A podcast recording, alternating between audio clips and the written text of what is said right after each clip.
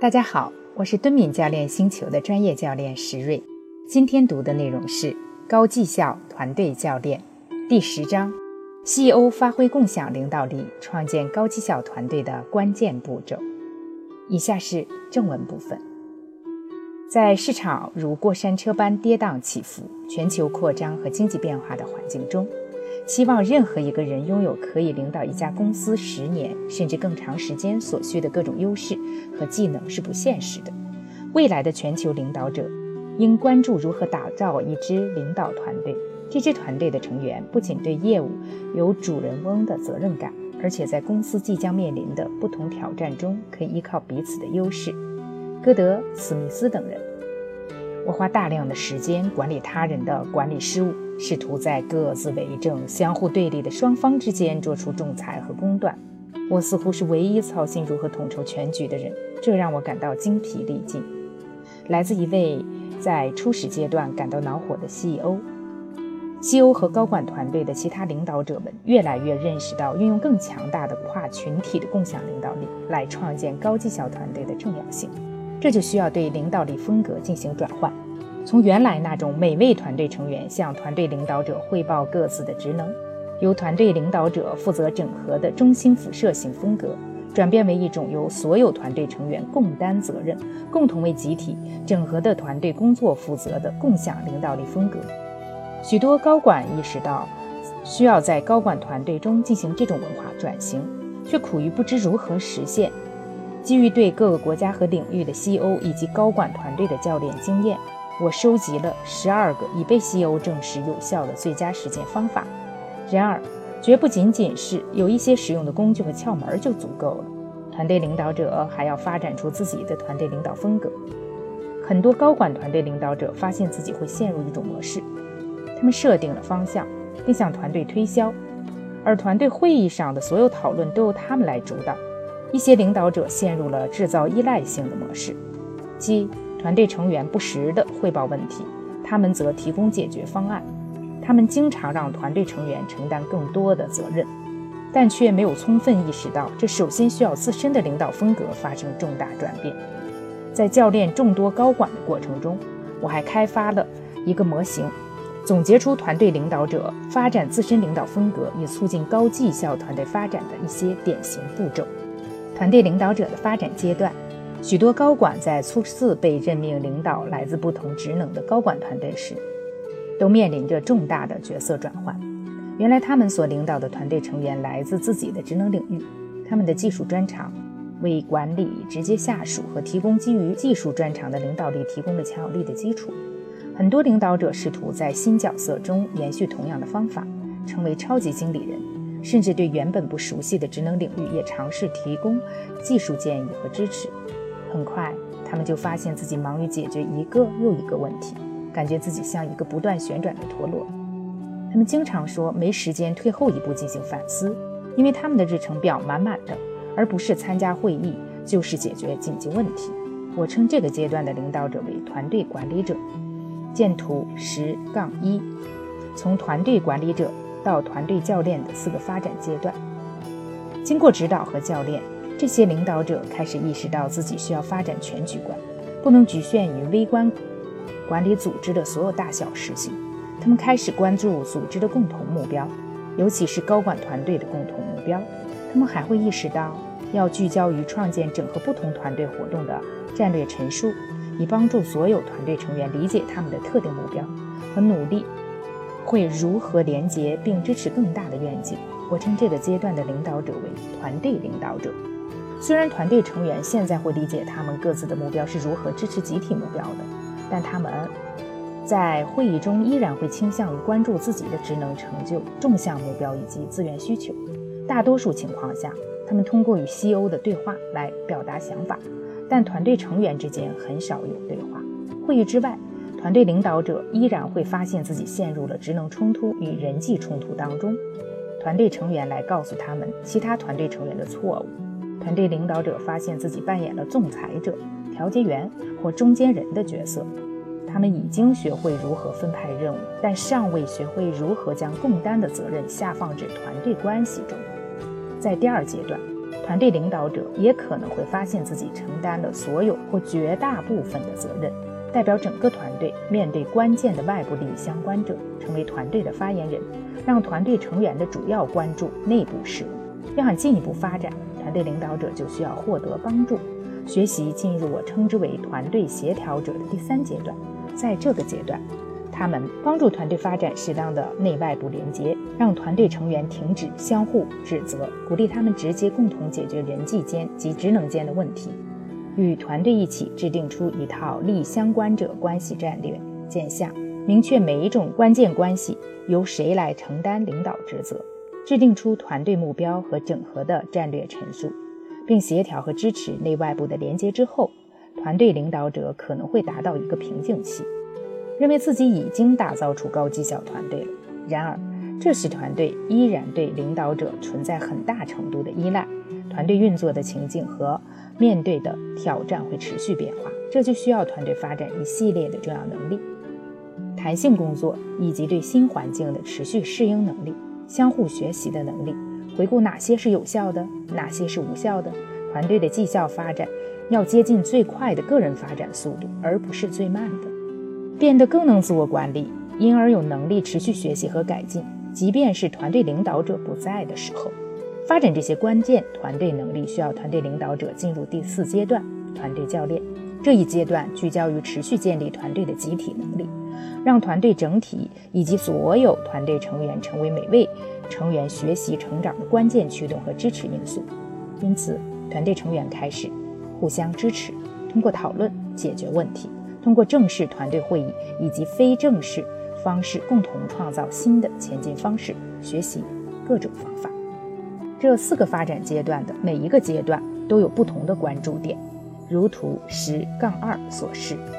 从团队管理者到团队教练四个发展阶段，团队领导者的关注点。团队从来都不是一成不变，在当今世界，团队成员持续变化，所以这四个阶段也从来不是简单的按顺序发生。团队领导者一旦具备所有四个阶段的技能，就需要学会游走于其间，根据情况运用适当的工作风格。这四个阶段与高绩效团队的五 C 模型是有关联的，见第三章。作为团队管理者，关注点倾向于确保团队和组织达成董事会或其他利益相关者设定的目标。作为团队领导者，CEO 和团队一起明确团队章程、目标和角色等。作为团队协调者，CEO 在内部引导团队有效地共同应对当前的挑战，共创集体战略，以推动业务进展，同时协调团队与所有关键利益相关者群体的连接方式。作为团队教练，CEO 教练团队持续相互学习，发展共同学习和成为高绩效团队的能力。十二种实践方法，明确团队面临的挑战和利益相关者的期望。要想从超级管理者发展到团队领导者，就要将关注点从当前以及过去的问题转移到未来导向、由外而内的思维方式。要提出这样的问题：我们需要前进到何种地步？我们的利益相关者的期望是什么？这就需要向团队阐明，整个团队正在共同为更大的期望努力，包括董事会和主要利益相关者的期望。也包括其他利益相关者，诸如法规制定者、客户、员工、供应商、合作伙伴以及社区的期望。创建团队章程，就团队的委任，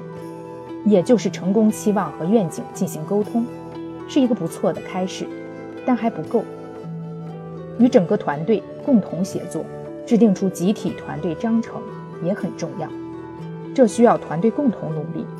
就团队可以共同创造什么达成一致，还需要共同制定团队战略优先事项、核心价值观、团队一起有效工作的方式的协议、团队积极提倡的行为以及不提倡的行为，设立团队关键绩效领域 KPA 和关键绩效指标。团队章程本身并不能创造改变，团队共同协作设立具体的 specific。可衡量的 （measurable）、可达成的 （achievable）、现实的 （realistic） 和有实现的 （timely） 团队目标和关键绩效指标，并共同负责，才会带来改变。如果团队达成了共同关键绩效目标，那么整个团队就成功了。如果没能达成，那团队需要共担责任，并确保个人和团队能从失败中吸取经验教训。将个人绩效与团队目标挂钩，设定个人目标、关键绩效领域和关键绩效指标时，需要的是要将其与团队目标挂钩，确保每个人都有清晰的。需要向同事交付的横向目标，同时要有清晰的个人向团队贡献的目标。如何能增加个人贡献的价值，让团队成为高绩效团队？重要的是要确保这些个人目标是共享的，并在团队会议中与其他团队成员定期相互检视。或者，如果设定的是个人目标，就要听取其他团队成员的反馈。这个过程应该兼具欣赏性和发展性。欣赏已经做到的，同时要清楚哪里有待进一步提升。制定清晰的战略陈述，并让每位成员练习沟通战略。很多团队制定了一份明确的团队目标清单，却苦于不知如何将其以一种有意义的促进参与的方式传递给下属团队以及更广泛的组织。以及利益相关者，好的战略从来都不是一份简单的清单，而是一个引人入胜的故事，揭示不同事项之间的关联，描述成功的奖赏以及不成功的危害。高管团队会受益于共同创造引人入胜的战略陈述，以及随之演练如何展示给各利益相关者群体。更重要的是，演练团队成员如何回应展示之后遇到的困难的挑战性的问题。因为这决定他们的回应是促进参与、令人信服的，还是与其他关键利益相关者群体中留下了困惑和冷嘲热讽。创建共享的利益相关者战略，详细列出团队成功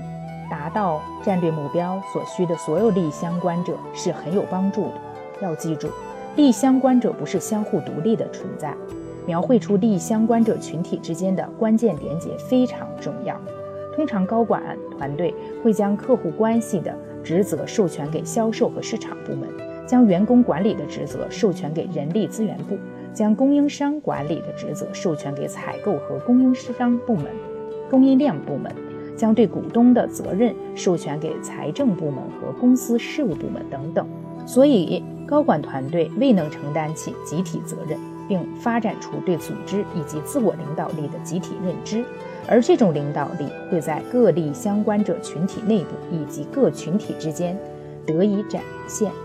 同样重要的是，